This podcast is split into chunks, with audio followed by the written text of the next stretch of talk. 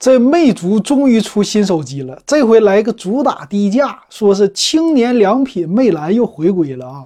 售价六百九十九起，那具有几个特色啊？我注意到它首先采用的就是国产的芯片，啊，清华紫光的虎贲 T 三零，这个芯片呢非常的低端，它基本上就和骁龙的四三九是相当的。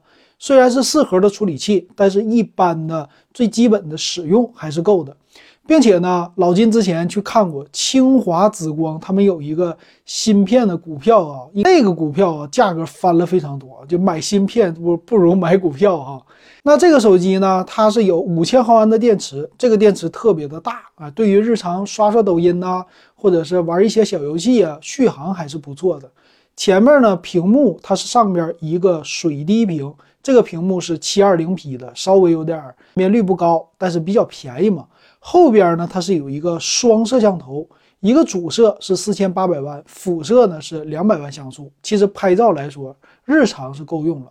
那这手机的外观，我觉得是挺好看的啊。这个手机适合谁呢？一般老人呐、小孩啊，或者是学生朋友们，作为一个首款使用手机还是可以的。作为日常呢，刷抖音呐、微信呐，只要你不装更多的软件，它基本上都没有问题。有的学生朋友就说了，玩游戏行吗？作为王者荣耀啊，或者是消消乐呀这些小游戏，一般来说也不会特别的卡，还是可以运行的。那么售价呢？四加六十四 G 最低配的是六百九十九，呃，四加一百二十八 G 是七百九十九，六加一百二十八 G 是八百九十九。那作为这个价格啊，我觉得挺 OK 的了。现在呢，基本上可以和它对标的，也就是红米的九 A。那作为这么便宜的手机，但是它的销售渠道受限制了，它没有线下的实体店，只能在网上销售。这个手机好卖吗？咱们拭目以待。那大家你会去买这个手机送给家人吗？